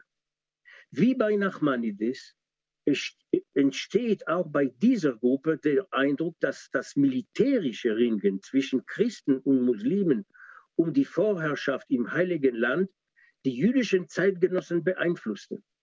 Es ist auch erwähnenswert, dass es sich um eine Gruppe handelte, nicht um Einzelpersonen, so wie auch im Fall von Rabbi Meir von Rothenburg. Vielleicht spiegelt sich hier die christliche Idee wieder, den Kreuzung als das Projekt einer, einer organisierten Gruppe durchzuführen. Die militärische Herausforderung durch die Kreuzfahrer löste also zweierlei jüdische Reaktionen auf, aus. Eine halachische und eine messianische. Erstens das religiöse Gebot einer allgemeinen Verpflichtung ins Land einzuwandern und es zu erobern und in jüdischen Besitz zu bringen. Zweitens, die Vorstellung, dass die Wiederansiedlung von Juden im Land Israel eine Vorbedingung für das Kommen des Messias ist. Wir haben hier also einen Wandel zu einem aktiven Verständnis der messianischen Ideologie. Die Kreuzfahrideologie stützte sich auf die Hoffnung, das Heilige Land durch Krieg und Koloni Kolonisierung in christliche Hände zurückgeben zu können. Gleichzeitig bemühten sich jüdische Halachisten und Denker um eine Wiederherstellung der jüdischen Präsenz im Land Israel. In beiden Fällen wurde im Westen eine koloniale Ideologie gebildet, die sich im Osten materialisieren sollte. Aber während das christliche Unternehmen zur Realität wurde, blieb das jüdische Unternehmen utopisch. Als die Kreuzfahrer 1291 vom Schauplatz der Geschichte verschwunden waren, fand, fand das durch Nachmanides erneute Gebot keinen großen Zulauf mehr. Auch messianische Erwartungen haben den Status dieses Gebotes in der jüdischen Diaspora nicht verändert. Sie vermochten zwar Einzelpersonen zur Übersiedlung ins Heilige Land zu bewegen, nicht aber die jüdischen Massen. Sowohl der halachische Auftrag als auch das messianische Bedürfnis des im Land zu wohnen, Wohnens blieben Randerscheinungen. Sie wurden allerdings ad acta gelegt, um bei passender Gelegenheit wieder hervorgeholt zu werden. Diese Gelegenheit ergab sich, als zweierlei hinzukam, ein auslösender Faktor und eine Motivation. Der auslösende Faktor ergab sich infolge der Begeisterung über die Eroberung biblischer, biblischer Territorien in sechs Tage Krieg 1967. Die Worte des Nachmanides wurden aus dem halachischen Archiv übernommen und wurden zum Sprachrohr der Siedler in den besetzten Gebieten. Das Land Israel zu erobern und nicht und zu besiedeln wurde zum höchsten religiösen Gebot. Die Motivation kam von außerhalb der religiösen Sphäre, nämlich durch die nationale Ideologie der zionistischen Bewegung. Das Zusammentreffen von traditionellem religiösen Sprachgebrauch und nationaler Idee deutete die Tradition um und verschaffte ihr die Möglichkeit, eine moderne Sprache zu sprechen, ohne modern zu erscheinen. Die überwältige Erfolg von Gush Emunim beruht auf der Faszination, die er auf eine ganze Generation von jungen religiösen Israelis ausübte, die sich nun sowohl in der religiösen Überlieferung verwurzelt, als auch ihrem Stadt treu verbunden fühlen konnten. Die vom Gush Emonim verwendete Sprache stammt aus, dem, aus der religiösen Tradition. Um sie und sie hilft ihm, die säkulären und nationalistischen Komponenten seiner Ideologie zu verbergen. Er spricht im Namen der jüdischen Halacha und vertuscht so seinen Charakter als eine national, nationalistische Bewegung. Das Siedlungsgebot will das volle jüdische Besitzrecht über sämtliche Territorien des Landes Israel gewährleisten und sieht den jüdischen Souverän in der Pflicht, den Siedlern zu helfen. Es gilt dabei als besonders verdienstvoll, sich gerade in, Palästi in palästinisch besiedelten Gebieten niederzulassen, da diese sich nicht un unangefochten in jüdischem Besitz befinden. Wer in den besetzten Gebieten wohnt, äh, wohnt erfüllt demnach das Gebot des im Lande Wohnens in höherem Maße als die jüdischen Bewohner von Tel Aviv. Dieses Gebot ist sogar in Fällen der Lebensbedrohung verbindlich, was der üblichen halachischen Auffassung widerspricht, wonach es verboten ist, ein biblisches Gebot zu vollziehen, dessen Erfüllung einen lebensbedrohlichen Zustand mit sich bringt. Die Forderung, dass das Gebot auch unter Lebensgefahr zu erfüllen ist, hat gewichtige politische Auswirkungen, denn daraufhin steht es der israelischen Regierung nicht mehr frei, sich für die Sicherheit ihrer Bürger durch Erlangung von Frieden zu entscheiden, wenn dies mit dem Verzicht auf den Besitz eines Teils des Landes Israel verbunden ist.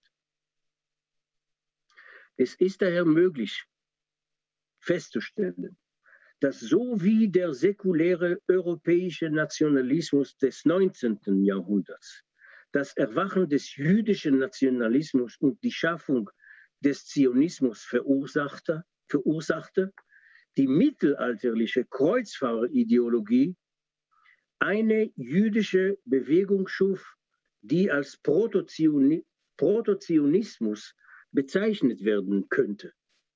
Beide Phänomene ging, gingen auf Prozesse zurück, die in Bezug zur christlichen Mehrheit stattfanden.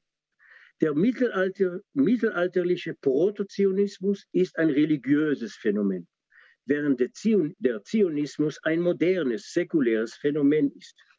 Mit der Siedlungsbewegung erwacht der mittelalterliche Protozionismus zu neuem Leben im modernen und teilweise säkulären Israel. In diesem Vortrag habe ich versucht, einen Fall darzustellen, in dem mittelalterliche Ideen in die Moderne multipliziert wurden.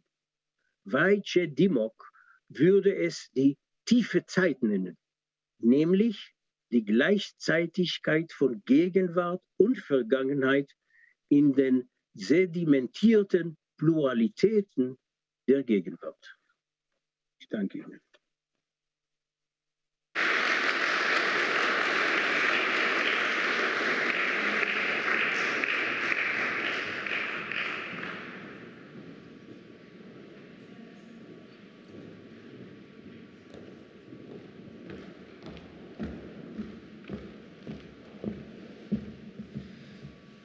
Lieber Israel Juval, liebe Eva Schlothäuber, ganz herzlichen Dank für diese beiden Vorträge, die uns in der von uns Historikern immer mitgedachten Weise konkret die tiefen Schichten in der zeitlichen Dimension klargemacht haben, mit denen auch Gegenwartsprobleme, die etwa die Deutungskämpfe äh, unserer Zeit bestimmen, vorgeprägt, mitgeprägt und verändert werden.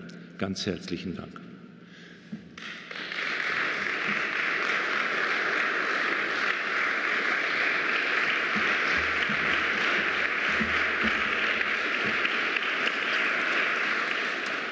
Wir haben es mit einer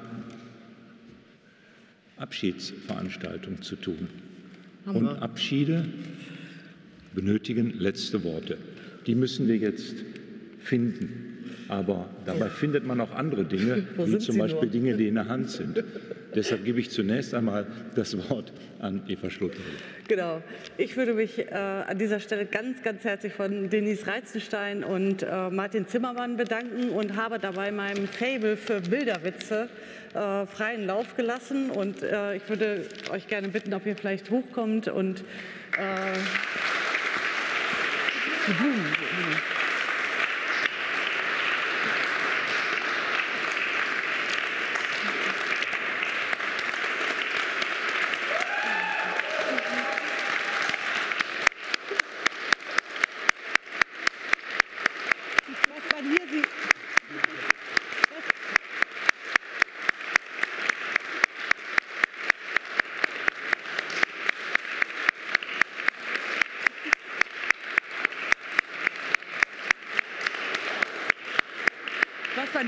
Symbolische, in symbolischer Kommunikation sind wir sehr gut im Mittelalter. Was man hier sieht, ist ein Grammophon, was äh, Hunden spielt. Und während die Hunde dem Grammophon zuhören, haben wir Historiker den E-Mails von Denise Reizenstein ab und zu mal zugehört. Aber nicht in dem Maße, wie sie sich das gewünscht hätte. Äh, Denise, ich hoffe, du kannst deine Nerven wieder renovieren. bedanke mich ganz herzlich. Die Zusammenarbeit hat mir viel, viel Freude gemacht und ich finde, wir haben uns in den letzten Wochen fast täglich gesehen irgendwann mal. Auf jeden Fall sehr, sehr viel, genau. Ihr werdet mir fehlen, auch wenn ich, glaube ich, erstmal auch eine Pause brauche. Aber jedenfalls war, die, war das äh, ganz großartig und hoffe, ich hoffe, dass es für dich auch sozusagen erträglich war und du dich wieder gut erholen kannst. Ne? Alles klar, Denise, super. Das zweite geht an Martin ähm, und da ist Gerhard Poll drauf und da steht drauf, ähm, ich brauche keine Opposition, weil ich bereits ein Demokrat bin. Lieber Martin.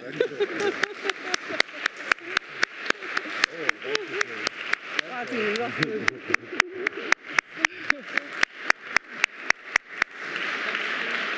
Das dran, dass wir nicht immer einer Meinung waren, aber dass sich Martin sehr gut durchsetzen konnte. Alles klar. So, jetzt haben wir hier noch mehr Menschen, ähm, die äh, ganz maßgeblich dazu beigetragen haben, ähm, mir die Tage zu vertreiben, uns allen die Tage zu vertreiben. Und dazu gehört Leonie Treber.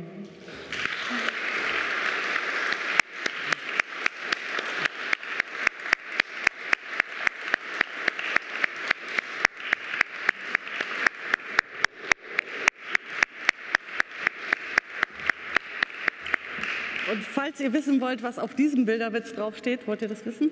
Ja?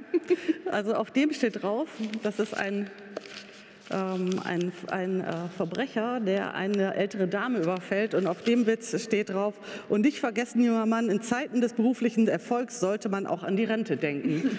Und das steht, steht für die Unerschrockenheit von Leonie Treber in all diesen äh, wirklich harten Verhandlungen. Ich finde, das hast du super gemacht. Du hast uns echt nach vorne gebracht. Also, ne? Danke und noch ein Buch, falls du dich jetzt langweilen solltest. Und natürlich, ähm, genau, mein herzlicher Dank. Danke, Eva. Danke. Mach's gut, ich werde dich vermissen. Ja, ich dich auch. Also.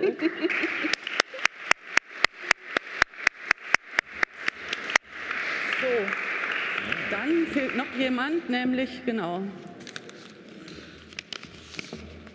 Also die Schenken sind nicht, nicht so wichtig.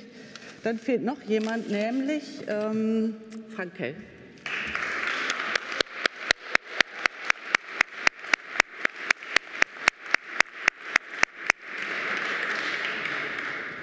Herzlichen Dank, Frank. Und auf deinem Bilderwitz steht drauf, ähm, lesen, das geht ein, zwei Jahre gut, dann bist du süchtig. Das stimmt. Man muss, man muss, dazu sagen, dass Frankel, als wirklich keiner mehr da war, ähm, von einem jemand, der eigentlich promovieren wollte, plötzlich zu der, zu der Fachkraft und einzigen Stütze des, der Geschäftsführung geworden ist. Und das war echt, es hat mir auch man, echt manchmal richtig ein bisschen leid getan, dass so viel da drauf lag oder so. Aber er hat alles, also die Kommunikation, die, äh, wir haben mit äh, zusammen, ähm, ist, das Buch fehlt noch, wir haben nämlich zusammen ähm, die Panels äh, mit dem DRI Washington besprochen und da hast du also auch fachlich total mit gutem Urteil immer uns beraten, hast aufgepasst, dass wir nicht sozusagen in falsche Richtungen rennen und deswegen habe ich für dich äh, These Truth gekauft von Jill Lepore. Äh, das hat mich sehr beeindruckt und ähm, da wir beide versucht haben, die Situation in Amerika in diesem aufregenden Jahr 2020 gut zu verstehen, habe ich gedacht, vielleicht macht dir das Freude. Bitte schön. Vielen Dank. Gerne. Also.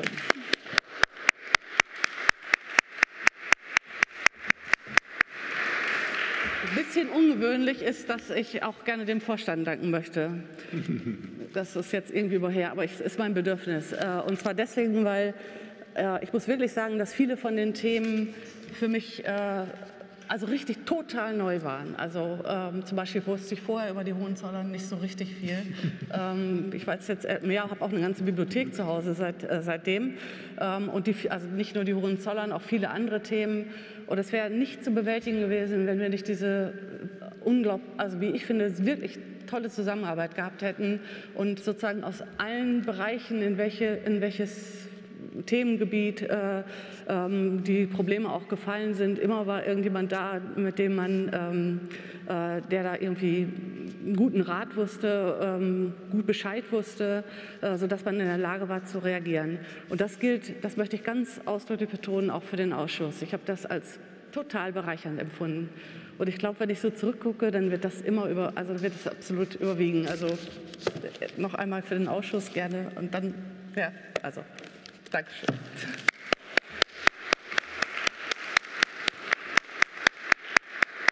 Genau. Und das ist für. Soll ich jetzt runterkommen oder wollt ihr hochkommen? Die Regie verlangt nach oben.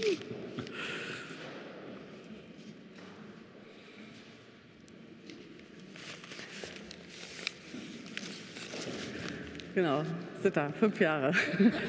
Haben wir gut hingekriegt. so gerade eben. so gerade eben. Genau, du kriegst jetzt was vom Mittelalter, damit du mal dich ein bisschen aus dieser profanen Antike verabschieden kannst. Genau. Ja, gut, aber ich habe keinen Witz bekommen, das ist ja schade. Ich habe mich nicht getraut. du, äh, das ist auch kein richtiger Witz, aber das fiel mir für dich ein. Und das ist für Johannes, der ist, glaube ich, nicht mehr da. Und darauf steht, das kann ich noch einmal vorlesen. Also Johannes ist ja ähm, der Vorsitzende für jetzt für, das, äh, für NFDI. Also da steht drauf, Kunden, die Zimtschnecken kaufen, kaufen auch Mozartschnitten und Butterkuchen.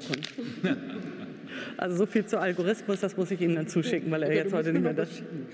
Mache ich gerne, wenn ich erstmal damit anfange. Gut, also das war. Äh, ja, okay, machen wir. Aber der ist, ist, ist er noch da? Der ist, glaube ich, schon los, ne? Ja, Ja. na gut, muss man auch nachstellen. Ja, ja, also.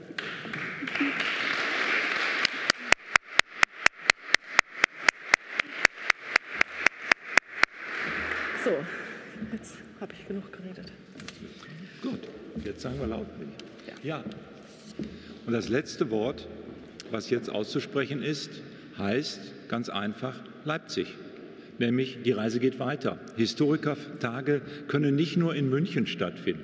Manche glauben, das wäre eigentlich der feste Ort, aber so schön München ist für diejenigen, die hier sein konnten, so sicher bin ich, dass Leipzig hoffentlich in zwei Jahren ja, für uns Historikerinnen und Historiker wieder ein idealer Ort der Begegnung, der interessanten Diskussion wird. Und ich bin sicher, dass Leipzig in anderer Weise, aber in ähnlich idealer Weise äh, ein wunderbarer Ort ist, an dem die Kolleginnen und Kollegen vor Ort mit ihren Kompetenzen aus der Geschichtswissenschaft, aber ich will da auch ganz bewusst äh, die Kolleginnen und Kollegen einbeziehen, die in den historischen Kulturwissenschaften, in den historisch arbeitenden Regionalwissenschaften in Leipzig arbeiten, äh, ganz intensiv zu beitragen werden. Und ich freue mich im Namen des neu gewählten Vorstandes, des neu gewählten Ausschusses äh, bereits auf die bestimmt hervorragende Zusammenarbeit mit dem Ortskomitee und wünsche uns allen viel Glück dabei und ein wenig auch äh, Glück, was unsere gesundheitspolitische Lage angeht. Ich sage hoffentlich in zwei Jahren und ich sage auch hoffentlich als Präsenzveranstaltung, was aber nicht bedeutet, dass es eine schlichte Rückkehr zu der Vor-Corona-Situation sein wird, darüber zu beraten. Das ist bereits etwas, was weder heute stattfindet, aber demnächst unsere Arbeit bestimmen wird. Machen Sie es gut, kehren Sie, äh, wo immer Ihre Reiseziele hin, dorthin gesund zurück. Und ich bedanke mich noch einmal im Namen aller, die diesen Historikertag möglich gemacht haben, für Ihr Interesse, für Ihre Teilnahme, für Ihre Diskussionen und Mithilfe. Vielen Dank und auf Wiedersehen.